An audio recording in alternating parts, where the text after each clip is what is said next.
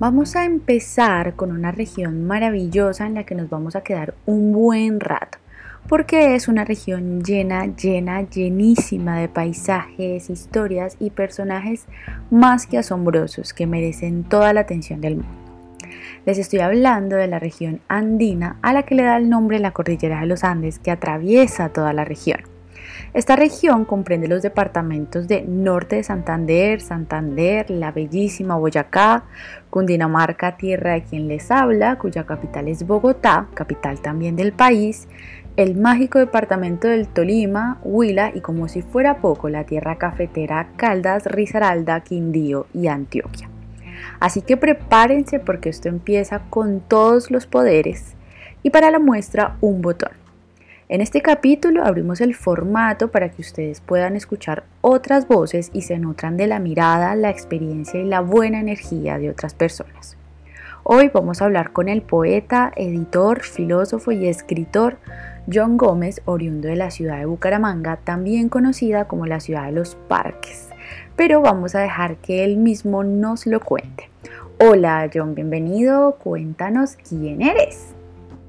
Bueno, John Gómez es un autor bumangués, es la máscara que eh, presento a todos en mi cotidianidad, sin mucha complejidad, un hombre cualquiera, un escritor cualquiera que eh, intenta mostrar su trabajo. Genial. Como les decía antes, John dirige una editorial llamada Sátiro Dinos, ¿cómo nace la idea de levantar Sátiro y cuál es su código de honor a la hora de publicar, si tiene alguno? Bueno, la idea detrás de Sátiro es, Sátiro nace en mayo del 2020 eh, como una propuesta al adormecimiento estético, producto de la pandemia. Eh, nos interesa como presentar libros que estén eh, muy bien trabajadas a nivel estético, que sean fácilmente accesibles eh, y que tengan pues una propuesta muy interesante para los lectores que generalmente no son lectores ávidos, sino que muchas veces eh, son nuevos lectores que están llegando a conocer nuestros libros. Entonces, digamos que lo que más nos, nos gusta es poder atrapar nuevos lectores, ¿no? Y, eso es un poco detrás de, de Sátiro. Bueno, pues yo creo que van por muy buen camino. De hecho, hace poco sacaron una antología llamada Quemarlo Todo, donde se reunieron poetas y artistas de todo el país en el marco del paro nacional, en un libro transparente que comparte distintas miradas sobre el conflicto y la opresión estatal a la que está sometida Colombia actualmente. ¿Cómo surge la idea y qué relación tienes tú y la editorial con las distintas causas sociales?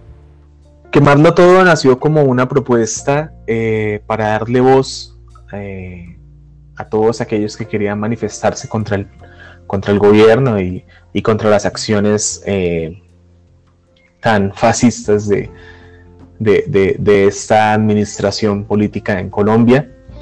a mí personalmente me, interesó alimentar esta propuesta porque sentí que, que era necesario, ¿no? que, que todo el mundo estaba haciendo cosas y, yo no quería como, como quedarme atrás, no quería como sentirme frustrado frente a la imposibilidad de lo que estaba pasando en Colombia, eh, la gente muriendo en las calles, la violencia estatal. Entonces traté como de, poner esta pedrada con, con, con arte, con cultura, y bueno, realizar la convocatoria que siento que fue muy exitosa. Pues así es, Así es, y muchas gracias por tu compromiso, por esta edición tan bonita y como tú dices, tan necesaria. Ahora, hablando precisamente de redes sociales, cuéntanos qué influencia crees que tiene el previo reconocimiento de los autores y su actividad en las redes sociales respecto a la probabilidad de ser editado. Yo siento que las redes ayudan a crear eh, monstruos que muchas veces terminan entrando en, una lógica de necesidad, ¿no? Eh, pasa con los influencers y bueno, pasa ahora con, los autores.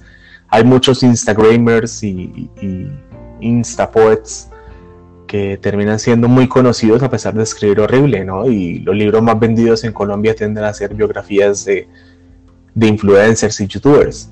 Eh, pienso que sí, ser muy conocido previamente facilita la publicación de una obra, eh, pero no es un indicador de la calidad de esta obra. Totalmente de acuerdo contigo. Y hablando de sátiro, ¿tiene alguna línea editorial específica o cómo se hace la selección de los textos? En la editorial tratamos de leer todos los manuscritos que nos llegan, así que eh, pues vamos leyendo, vamos investigando acerca de los autores, conociendo las propuestas. Luego de leerlos nos contactamos con ellos para darles como la impresión de, esta primera lectura, para empezar a trabajar los procesos. Eh, y bueno, ya es una decisión de los autores que quieren publicar con nosotros y de la forma en la que quieren publicar. Y así vamos alimentando como todo el proceso editorial de, de Sátiro. Bueno, eso respecto a la edición y a la publicación. Pero pasemos al otro lado.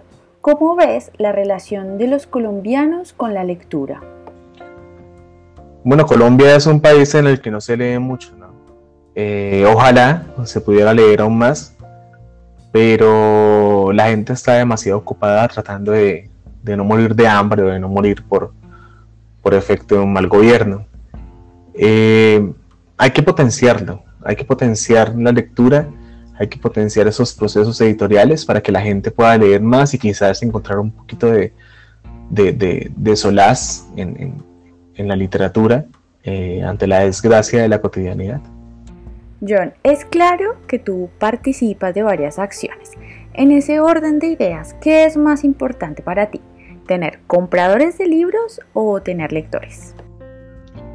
Para mí es mucho más importante tener lectores que compradores, pero pienso que es necesario potenciar los procesos editoriales eh, y educar a los lectores para que puedan acceder a la cultura, eh, apoyando nuestros procesos editoriales o bueno, de todos los escritores y demás. Está claro que tú tienes o tienen una gran responsabilidad entre manos ¿Quiénes son esas personas que te acompañan en el camino y qué proyectos tienen entre manos? La editorial Sátiro eh, en este momento existe gracias a la ayuda de varias personas. Una de ellas es Daniel Morales, un gran amigo, quien además es el lector de primer filtro de la editorial. La otra es Valentina Ardila, que vive en Bogotá y se encarga de los procesos editoriales que tienen que ver con el público infantil y la otra es Angélica Castellanos, que es nuestra representante eh, de prensa, nuestra jefe de prensa, y se encarga de los procesos eh, de ferias y demás. Gracias a ella fue que pudimos estar en un libro este año, que es la Feria del Libro de Bucaramanga. Y bueno, hay muchas más personas, como Felipe Medina, que es un autor que publicamos este año y que en este momento está representando a la editorial en una feria del libro en Bogotá. Eh, yo considero que esa, cercanía que tiene la editorial con los escritores que publica es la que va alimentando y bueno, todos terminamos siendo sátiro. En cuanto a procesos entre manos y proyectos entre manos, em, estoy trabajando en varios libritos que quiero publicar, pero estoy tratando de darles tiempo como para la corrección, como para la edición, para que queden em, como un proyecto mucho más fuerte, ¿sí? Eh, a la hora de publicarse. Ahora vamos a ampliar un poquito el espectro. ¿Hay alguna editorial o editoriales, revistas o algún medio de comunicación impreso o digital que te sirva a ti de inspiración y que nos quieras recomendar ahora? Hay muchas editoriales aliadas, por ejemplo está Cínica Editorial en Bogotá, quienes consideramos que es como, como una maestra a la hora de este proceso editorial. Eh, Fallidos Editores nos colaboró en algún momento, eh, especialmente a mí, con la publicación de, mi primer libro. Eh, y la editorial Nueve Editores, que es como ya otra fase del proceso, también en Bogotá, con quienes estamos estableciendo ahorita un vínculo para la publicación del libro Máscaras. John, mencionanos tres libros de tu catálogo que recomendarías leer sin falta y por qué. Bueno, el primero de los libros que yo recomendaría en nuestro catálogo sería Quemarlo Todo. Pienso que es un libro muy completo, es un libro gratuito que pueden descargar directamente desde la página de la editorial eh, y que reúne muchas voces, muchos estilos distintos. Además, eh, pues es un libro ilustrado, ¿no? Tiene ilustraciones digitales, ilustraciones, eh, no sé, hechas a mano, fotografía, collage, eh, tiene como varios estilos de ilustración y varios estilos de, escritura. Pienso que es un libro muy completo y bueno, sería mi primer y, recomendado necesario. ¿no? Eh, no podría dejar de recomendar uno de mis libros. Creo que mi favorito es Poemas para lidiar con uno mismo de madrugada, porque es un libro que viene en formato bilingüe, que está acompañado por los collages de Ana Sofía Uritica, que es otra gran escritora también y eh, es un libro que personalmente me gusta mucho. Es un libro que habla de, como los demonios con los que solemos lidiar de madrugada. Y bueno, apunta un poco a todo este proceso. Y mi tercer recomendado sería Algo cayó del cielo de Angélica Castellanos, eh, que es un libro infantil para colorear, pero que también una historia muy interesante y, siento yo que es como que contribuye mucho a potenciar la imaginación en los niños. Tú has hablado mucho sobre la belleza de los libros. ¿Por qué es tan importante el diseño del libro? Para nosotros el diseño del libro es muy importante. Queremos que cada libro sea único en su estilo, eh, desde las fuentes hasta la paginación, hasta el proceso mismo de impresión, las imágenes que lo acompañan. Queremos que, que cada libro sea como un objeto único, un objeto de arte que pueda ser eh, disfrutado, que pueda ser, eh, pues que pueda ser como, como querido en tanto, en tanto libro, ¿sí? O sea, queremos que, que cada lector se identifique con el libro al punto de querer conservar nuestros libros, no solamente para leerlos, sino para que el hecho de tenerlos sea como crear esa pequeña galería en su casa. Y bueno, es un poco lo que apuntamos. Estoy súper de acuerdo contigo. De hecho, personalmente yo soy de esas. Yo soy de las que guarda libros o tiene libros por el simple hecho de tenerlos, de que son libros que eh, son preciosos, son bonitos y ediciones que, se ve que están muy bien trabajadas. Y, y pues estoy totalmente de acuerdo contigo. Bueno, como les mencioné al principio, John no es solo editor, sino también autor y yo he tenido el privilegio de leer su último poemario, Máscaras.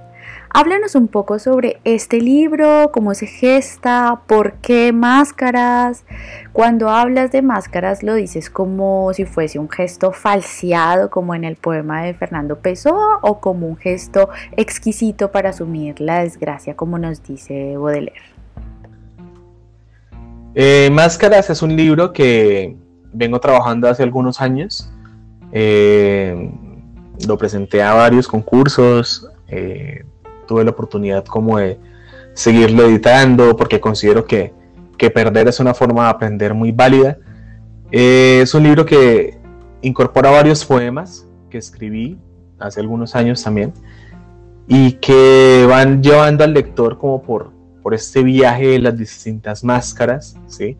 estas representaciones del yo y sí, muy, muy al estilo de, Fernando Pessoa, son como estas distintas expresiones de quién soy yo, pero donde también el lector puede encajar un poco con estas emociones como el miedo, la muerte, el amor, ¿sí?